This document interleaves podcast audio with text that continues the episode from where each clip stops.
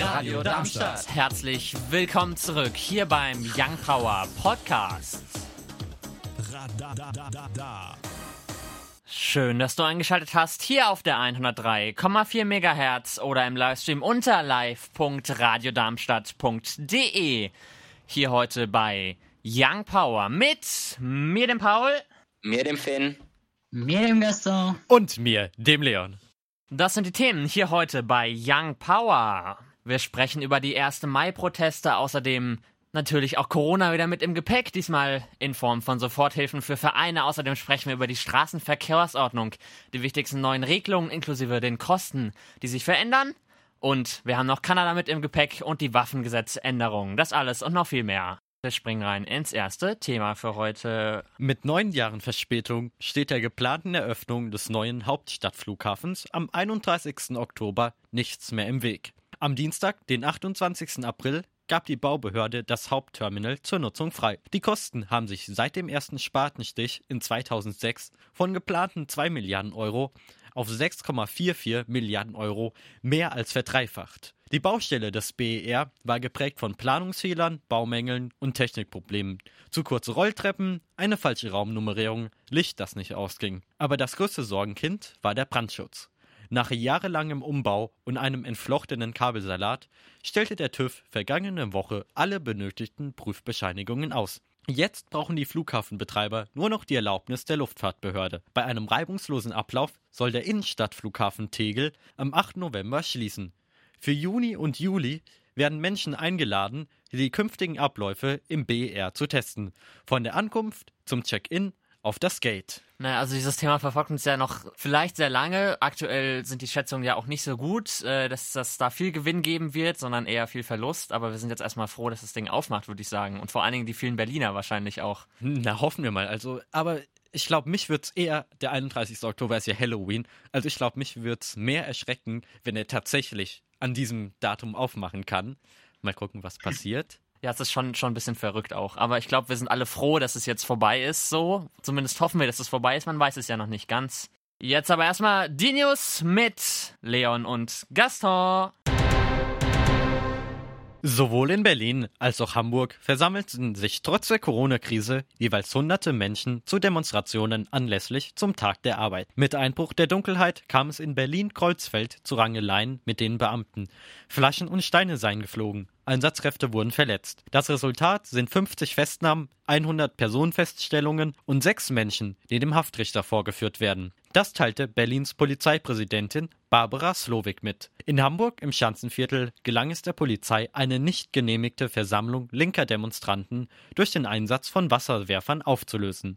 In der Nähe des Fischmarkts der Hansestadt bewarf man den Geldautomaten einer Bankfiliale mit Bodenplatten. Vier Tatverdächtige sind diesbezüglich festgenommen worden.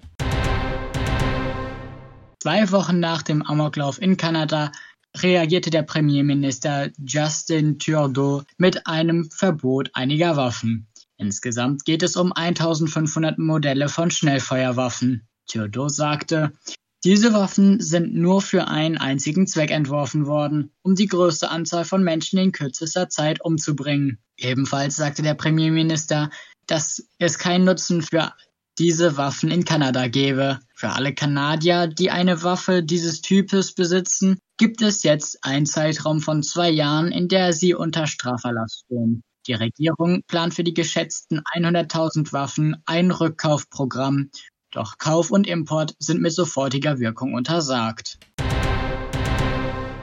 Mit Beginn des aktuellen Monats startete das Land Hessen sein Programm Weiterführung der Vereins- und Kulturarbeit. Hessenweit können bis zu 41.000 gemeinnützige Vereine mit Soforthilfen bis zu 10.000 Euro rechnen. Mit diesem Geld soll die Nachwuchsarbeit unterstützt werden, die Kosten für Miete, den Betrieb oder Instandhaltung bezahlt werden oder auch die Gebühren für in Auftrag gegebene, aber durch Corona abgesagte Projekte beglichen werden. Dabei ist zu beachten, dass die finanzielle Schieflage erst seit frühestens dem 11. März ihren Lauf nahm. Eine weitere Voraussetzung ist, dass die Coronavirus-Pandemie überhaupt eine existenzbedrohliche finanzielle Notlage oder auch einen Liquiditätsengpass auslöste. Liquidität bedeutet, dass ein Wirtschaftsobjekt, zum Beispiel Unternehmen, Einzelpersonen, als auch Vereine, zu jedem Zeitpunkt ihren Zahlungsverpflichtungen aus Schulden nachkommen können.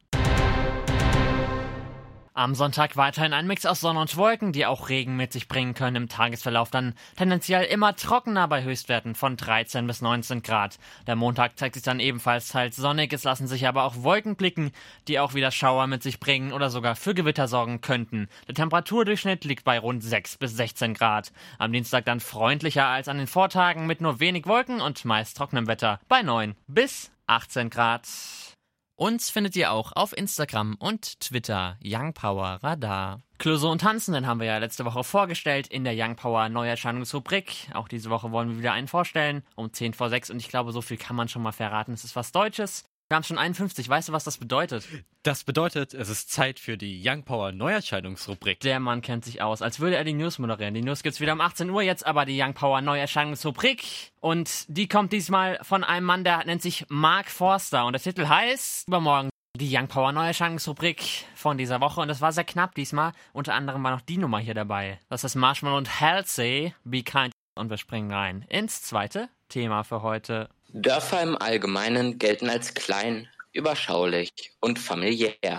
Eigentlich nur ein kleiner Punkt auf der Karte. Jedoch kann genau dieser auch manchmal das i-Tüpfelchen einer riesigen Bewegung sein. Genau das hat sich Project Wings als Vision genommen. Eine Gruppe von vier Personen hat im März 2019 die Hilfsorganisation gegründet und gilt derzeit als schnellst wachsende Nichtregierungsorganisation Deutschlands. Mittlerweile haben sie einen Mitarbeiterstamm von sieben Personen, knapp 4000 finanzielle Unterstützer und bislang schon mehr als 25 Tonnen Plastikmüll recycelt. In sogenannten Eco Bricks, das sind so eine Art Ziegelsteine aus Plastik, sind knapp 600 Gramm Plastik enthalten. Er wird praktisch von der Straße gesammelt und in handelsübliche PET-Flaschen gepresst.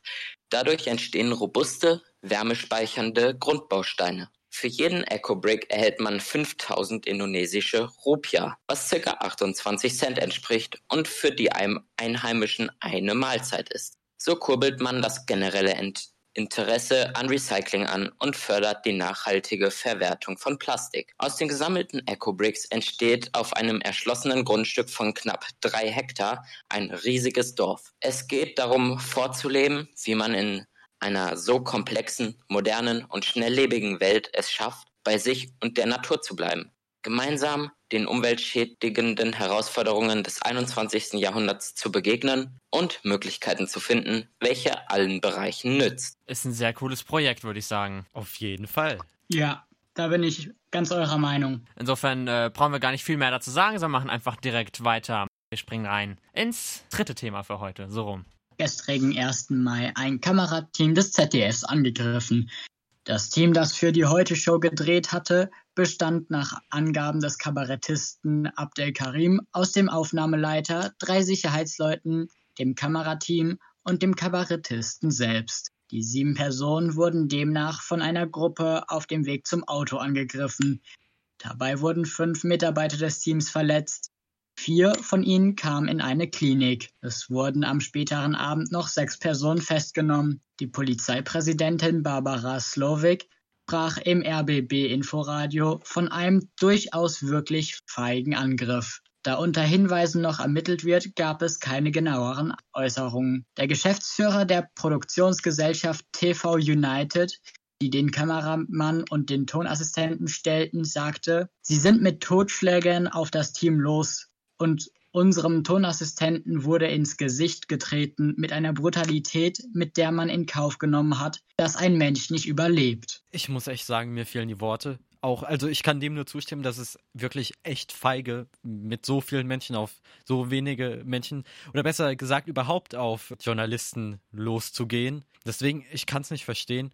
Gerade weil ja auch morgen der internationale Tag der Pressefreiheit ist. Aber was jetzt vielleicht noch nicht alle wissen, die gestrige Heute-Show wurde schon um 15 Uhr voraufgezeichnet. Das ist auch der Grund, weshalb man dann in dieser Sendung logischerweise nicht darauf eingehen konnte. Na gut, dann bleibt uns ja nicht viel anderes übrig, außer weiterzumachen. Jetzt springen wir aber wirklich rein ins vierte Thema für heute. Seit 23 Jahren treffen sich der Frankfurter Rapper Pelham und die Elektropop-Gruppe Kraftwerk des häufigeren vor Gericht. Pelham nutzte damals für einen Song der Rapperin Sabrina Seltor ein zweisekündiges Sample, also ein Musikschnipsel aus Kraftwerks Metall auf Metall. Das missfiel ihnen und reichten Klage ein, weil man sie nicht gefragt habe. Der Fall wanderte bis zum Europäischen Gerichtshof. Zum dritten Mal lag der Ball beim Bundesgerichtshof in Karlsruhe. Am Donnerstag, den 30. April, kamen die dortigen Richter zum Entschluss, dass Pelhams Verhalten nicht astrein, aber weitestgehend von der Kunstfreiheit gedeckt war. Seit Dezember 2002 verschärft eine EU-Richtlinie das Sampling. Seitdem ist das Einbauen von Songschnipseln nur noch erlaubt,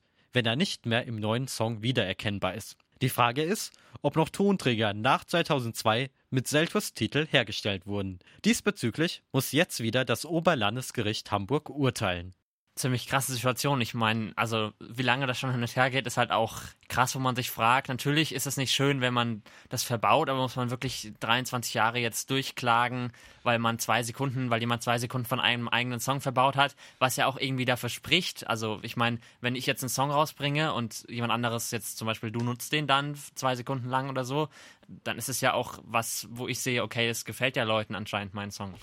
Klar, so wäre es natürlich schön, wenn Künstler das so sehen würden. Aber was ich auch etwas problematisch finde, ist diese Richtlinie, das äh, sagt, dass man Samples benutzen darf, wenn es aber nicht mehr wiedererkennbar ist. Die Frage ist bloß, es wird, wenn du es erkennen willst, wirst du es erkennen. Ja, und vor allen Dingen ist es ja auch, es ist halt einfach, wie du gerade schon gesagt hast, sehr weich formuliert. So, du kannst da so viel rein interpretieren und irgendwie müsste man da auch äh, genauere Sachen einfach wissen, ab wann gilt und dann würden wahrscheinlich auch Künstler da mehr drauf achten. Mit dem fünften Thema für heute jetzt. Seit Dienstag, den 28. April, gelten neue, verschärfte Spielregeln im Straßenverkehr. Wer keine Rettungsgasse bildet oder sie zum eigenen Vorteil missbraucht, muss neben 200 bis 320 Euro Bußgeld, zwei Punkten in Flensburg, nun auch mit einem einmonatigen Fahrverbot rechnen. Zur Erinnerung, die Rettungsgasse wird stets zwischen der linken und allen anderen Fahrspuren gebildet. In Ortschaften 21 km/h oder außerorts mindestens 26 km/h zu schnell ist, dem droht ein Bußgeld in Höhe von 80 Euro ein Punkt und ein Monat Fahrverbot. Das Halten in zweiter Reihe sowie Parken auf Geh- oder Radwegen wird mit mindestens 55 Euro bestraft. Bis zu 100 Euro und ein Punkt sind möglich. Zukünftig dürfen auch Radfahrerinnen auf dem Radweg den grünen Pfeil benutzen. Beim Überholen von Radlern ist auf einen 2 Meter Abstand zu achten. Systeme, die vor Geschwindigkeitskontrollen warnen, sind verboten. Wer dennoch mit einer Blitzer-App erwischt wird, muss 75 Euro zur Strafe zahlen. Auch das sinnbefreite Umherfahren um sein Fahrzeug zu präsentieren, kostet 100 Euro.